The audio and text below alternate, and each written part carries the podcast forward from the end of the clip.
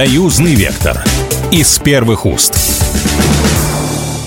Здравствуйте, вы слушаете программу «Союзный вектор». Меня зовут Екатерина Шевцова, и в нашей программе мы обсуждаем самые важные события, которые происходят у нас в жизни союзного государства в России и Беларуси. Наступил Новый год, 2024 год, и у нас одна из важных дат, которая отмечается в конце января 2005 э, года, э, День освобождения советскими войсками крупнейшего нацистского концлагеря Освенцим. Было это в 1945 году, и как раз вот э, День памяти жертв Холокоста мы отмечаем именно в этот день. И сегодня в нашей программе программе мы решили поговорить о том, как в союзном государстве готовиться к этому а, памятному событию. Сегодня мы поговорим о том, а, какие выставки, какие документы, какие книги изданы а, у нас в России. И вот, опять же, забегу вперед, в Беларуси открылась в Национальной библиотеке Беларуси выставка «Холокост без права на забвение». Вот об этом мы сегодня в нашей программе и поговорим. У нас на связи Леонид Терушкин, заведующий архивным отделом Центра Холокоста. Леонид Абрамович, здравствуйте. Добрый день. Я помню, как мы с вами несколько лет назад э, много очень э, говорили о том, э, какие книги у нас сейчас издаются, что у нас, э, как поддерживается в России память о Холокосте. Такая тема очень была, я помню, эмоциональная и тяжелая. Вот сейчас, в 2024 году, когда отношение к нацистским преступлениям изменилось еще больше, да, когда в мире такой дисбаланс, да, так нам приходится бороться за нашу правду. Что вообще у нас происходит с сохранением исторической памяти? Вот, опять же, по вашему опыту, появились какие-то книги, документы, что-то такое, что открывает, может быть, взгляд или какие-то личные истории, которые вот сейчас еще больше нам э, картину вот э, могут обновить, что ли, если так можно сказать. Это все, что мы делали. Научно представительный центр «Холокост», наши друзья, коллеги, там, историки, краеведы, педагоги, э, не только в России, разумеется, в той же Беларуси, с которой мы очень тесно сотрудничаем. В принципе, мы давно понимали, что отношение к прошлому, отношение к нацистским преступлениям – так или иначе, будет подвергаться каким-то, понимаете, попыткам пересмотра, какой-то ревизии. А, никто не обещал, что мы будем работать в тихих, спокойных условиях. Исключительно, так сказать, там, кабинетные, что, в общем-то, надо быть готовым к вызову времени, обстоятельств. И в конце концов, все, что нам удалось собирать, все, что выставки, книги и прочее, что мы делаем, мы как раз и делаем, в общем-то, целью не допустить пересмотра отношений к нацистским преступлениям. Собственно, мы всегда подчеркивали, что мы занимаемся темой Холокоста не потому, что только, не только потому, что мы хотим говорить о трагедии евреев, мы хотим говорить о том, э, что с трагедии евреев начинались трагедии многих народов. Евреи были только первые. Поэтому э, поиск, изучение, использование документов продолжается. В 2021 году, к 80-летию нападения на нацистской Германии Советский Союз, мы выпустили уже шестой сборник писем и дневников. Вот сейчас практически мы заканчиваем подготовку пока в электронной версии седьмого сборника писем и дневников, материалы, собранные за последние годы в разных государствах. Все это, опять же, из семейных архивов. И это, опять же, материалы о людях, о которых никто ничего не знает, об их э, личных трагедиях, трагедиях целых семей, сгинувших в огне Холокоста. Если даже коснуться территории Беларуси, то, собственно, наш э, новый сборник будет открываться предвоенными письмами одной еврейской семьи, от которой осталось только несколько фотографий, буквально одно письмо. 4 марта 1940 года Хайка Кальманович пишет своей подруге Гите Рабинович в Москву. Пишет она из Белостока. Белосток тогда был в составе а, белорусской. Больше об этой семье никто ничего никогда не знал. Скорее всего, они все погибли.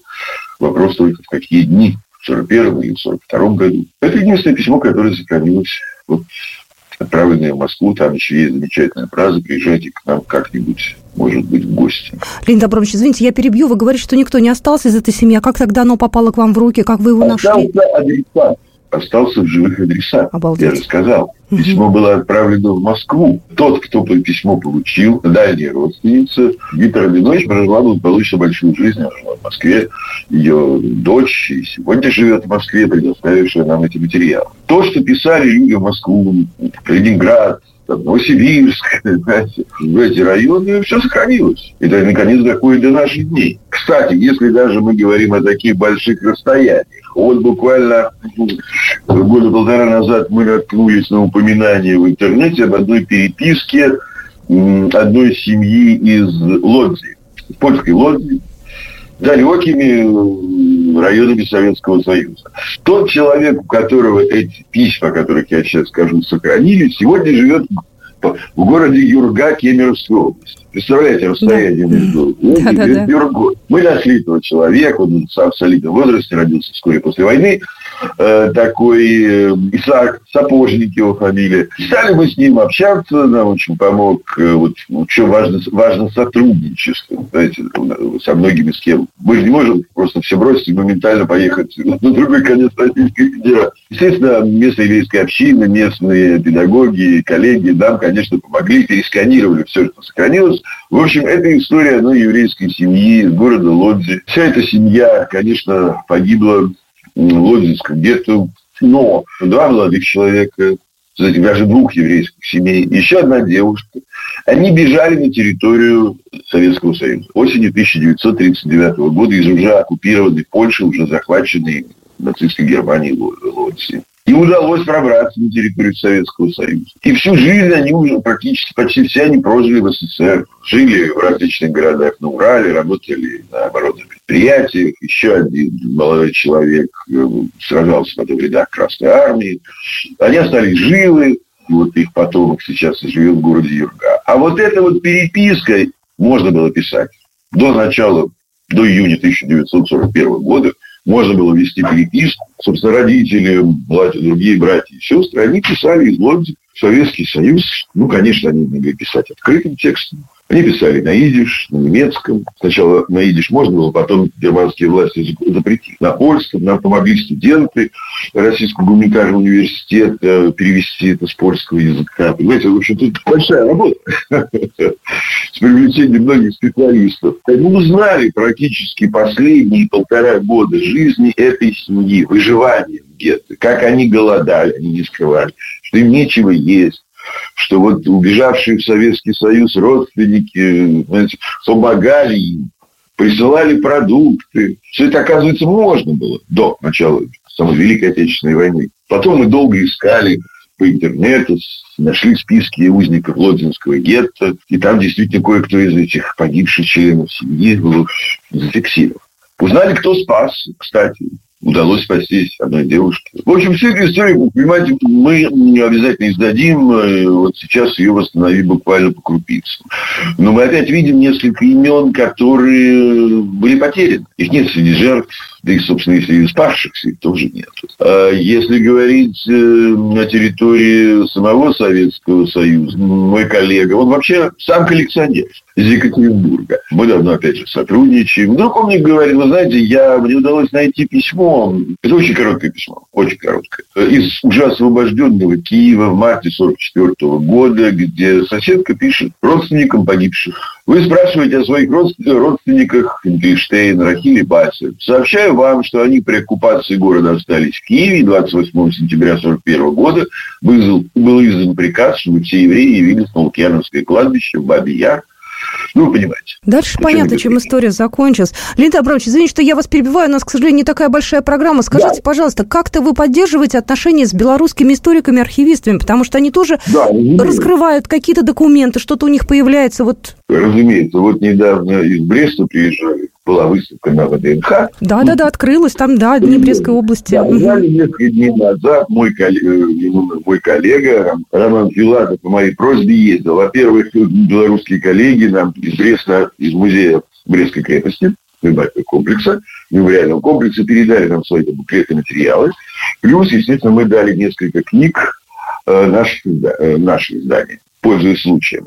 Плюс, я не помню, мы уже беседовали, когда мы готовили предыдущий сборник писем, мы же обращались в Музей Великой Отечественной войны в Минск. И оттуда мы получили фрагменты фрактового дневника такого Давида Кеймаха. Помню, помню, да-да-да, вы рассказывали об этом, да. С белорусскими коллегами мы постоянно поддерживаем связи еще, потому что и у нас много встречается материалов, связанных с Беларусью те же письма, те же воспоминания. И э, в конечном итоге, э, вот вчера был э, памятный вечер в театре Никитских ворот у Марка Розовского.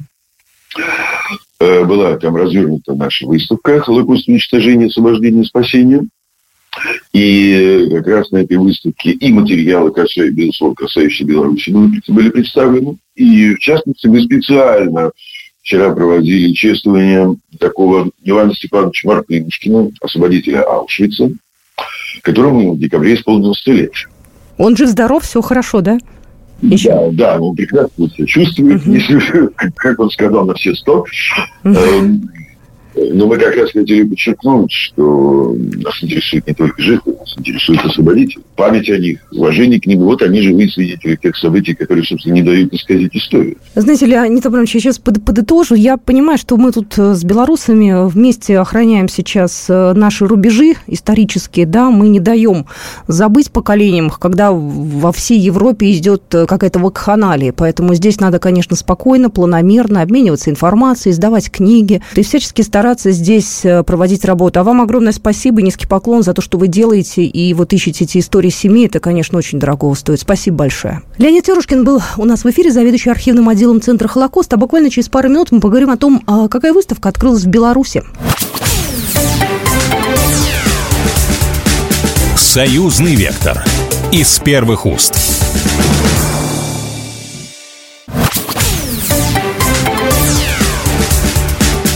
Союзный вектор. Из первых уст.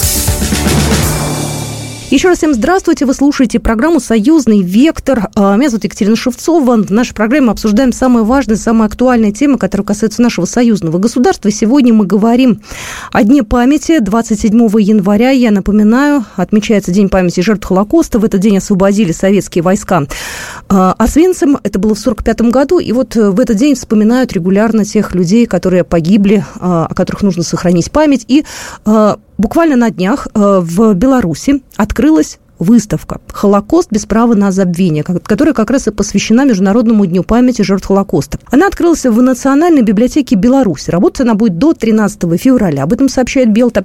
И в нашей сегодняшней программе мы продолжим наш разговор о том, что же представлено на этой выставке. Но у нас на связи Ольга Владимировна Гордиенко, заведующая сектором обслуживания документами международных организаций Национальной библиотеки Беларуси. Э, Ольга Владимировна, здравствуйте. Здравствуйте. 27 а, января, а, в день освобождения советскими войсками а, крупнейшего концлагеря Освенцим, в 1945 году, вот именно эту дату вот отмечают День памяти жертв Холокоста именно 27 января, и, собственно говоря, вот и у нас так совпало, и программа к этому времени выходит, и выставка, так я понимаю, тоже вот к этой дате была приурочена, вот. Ежегодно отмечается этот день, Международный день памяти жертв Холокоста. Именно он отвечается потому, что в 2005 году Генеральная Ассамблея приняла резолюцию «Память о Холокосте».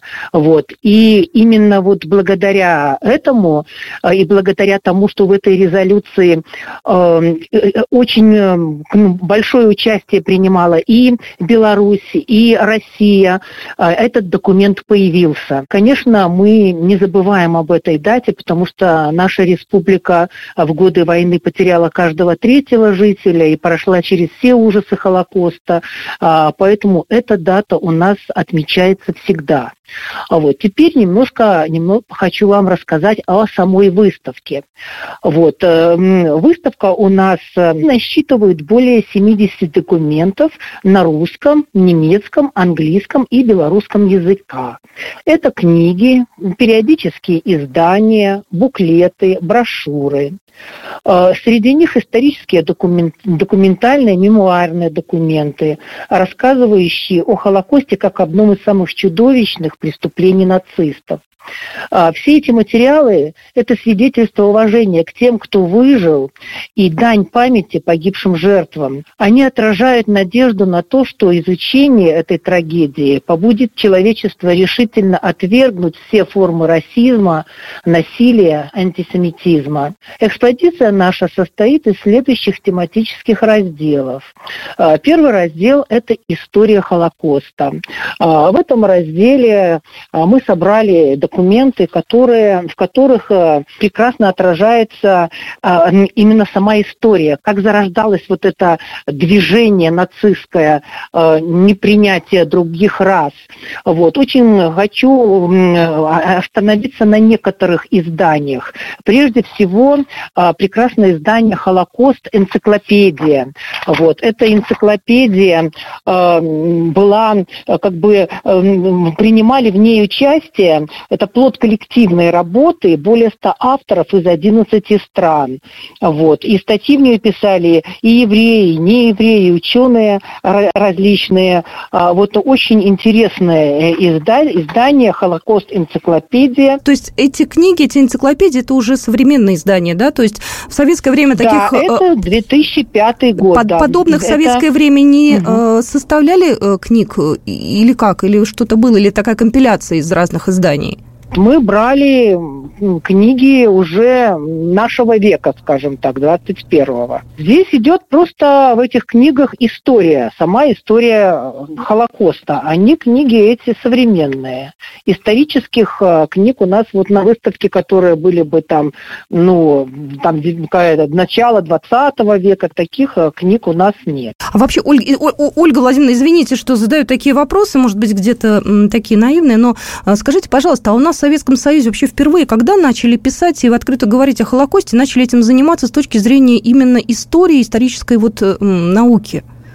У нас когда появился такой вот уже, ну, отдельный какой-то вот, не знаю, пласт просто э, работ вот по этому направлению? Надо сказать, что было постоянно. Я, я говорю о том, что э, в наших э, странах, тогда еще СССР, и в Белоруссии, в Республике Беларусь, этот э, вопрос постоянно возникал. То есть нельзя сказать, что им, им не занимались. Вот. Просто как-то не было, э, честно говоря, какой-то отдельно вот такой даты, да, которую можно было вот подобрать и э, отмечая каждый год, которую можно было было вот как-то от нее отталкиваться. Вот. И впервые вот эта дата как раз была в 2005 году. Вот эта резолюция Генеральной Ассамблеи, она была принята на 60-й сессии 1 ноября 2005 года. После этой резолюции, когда был уже один определенный день, когда была одна э, дата, вот тогда уже вот у нас получилось, что мы начали а, ну, более конкретно вот подходить вот к, это, к этому вопросу. Во всяком случае, вот у нас в библиотеке мы стали делать выставки э, по Холокосту тогда, когда это э, у нас зал документов международных организаций, тогда, когда в международном календаре ООН появилась эта дата, мы стали делать выставки по этому поводу. А есть какие-то на вашей выставке э, документы э, тех времен еще? Что-то такое, что является первоисточником вы имеете в виду старые документы? Да, да, я имею в виду, да. Нет, старых документов мы не, не представляли. Но есть э, документы, которые рассказывают об истории. Они не обязательно должны быть вот, ну, там, каких-то там 60-х, 50-х годов. Мы не ставили задачу на этой выставке такие документы представить. А фотографии вот есть... там что-то такое, ну потому что все равно, даже, ну я имею в виду репродукции, даже просто перепечатанные уже в любом угу. случае, чтобы была какая-то было понимание, да, вообще тра- масштабов трагедии и семей, людей. У нас только книги, книги, периодические издания, вот, фотографии, ничего этого у нас, э, у нас книжная выставка. Ага, ну, конечно, это библиотека, поэтому логично, что книжная. Какие, да. Э, с вашей да. точки зрения, такие самые интересные книги, э, те, которые, возможно, еще не видели, э, те, кто интересуется историей, вот с вашей точки зрения? Угу. Ну вот я говорила об энциклопедии «Холокост». Потом очень интересная книга, она 2000 года выпуска. Она называется Передайте об этом детям вашим. История Холокоста в Европе 1933-1945 год. Вот. Э, это московское издание 2000 года.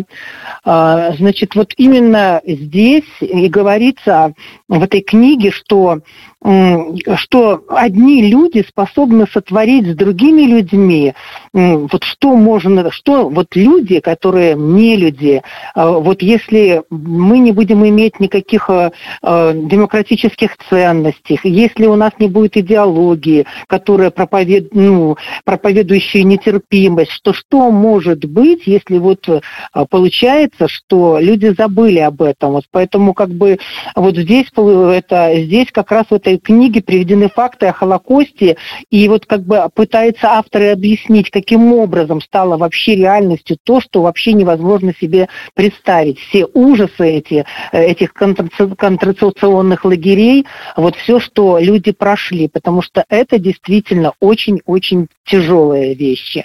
Вот. Что еще хочу? Еще одну книгу хочу порекомендовать. А, автор ее Лоуренс Рис. Называется она «Холокост. Новая история». Это тяжелая книга, она рекомендована, а, в общем-то, взрослым людям, на ней даже написано 18 с плюсом. А, то есть здесь вот преступление против человечества. Автор Лоуренс Рис. Вот. Это, в общем-то, очень эм, известный британский историк, кинорежиссер. Вот. И на протяжении 25 лет он беседовал вот с жертвами, с виновниками Холокоста, чтобы вот найти ответ на самые такие вопросы истории 20 века. Почему это произошло, преступление? Он ну, как бы объединил все вот эти ранние, ранние свидетельства и публикации, и новейшие научные исследования, и вот, в общем-то, за три десятилетия вот эта новая история Холокост, вот была издана эта книга. Очень хорошая книга, вот советую ее.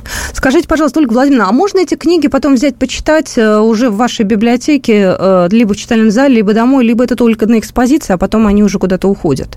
Или это из фонда книги? А, да, нет, нет, это все экспозиция. Она будет э, только до 13 февраля, и потом эти книги уйдут назад в хранилище. Э, насколько вы считаете, для кого эта выставка? Для какой аудитории? Кто может прийти посмотреть? Кому это будет интересно? Ну, вы знаете, мне кажется, что это будет интересно очень широкому кругу читателей, и студентам, и магистрантам, и преподавателям, вот, потому что и историкам, потому что здесь есть, конечно, глубокие документальные исследования и материалы, и специалистам в области э, права, международных отношений, прав человека, вот, в общем, всем тем, кто вот неравнодушен, и те, кто э, не хочет забывать о том, что в нашей истории есть такие грустные даты, вот, которые были ранее.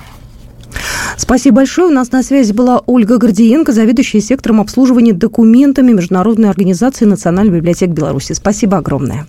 Угу. Спасибо, спасибо. Всего доброго. До свидания.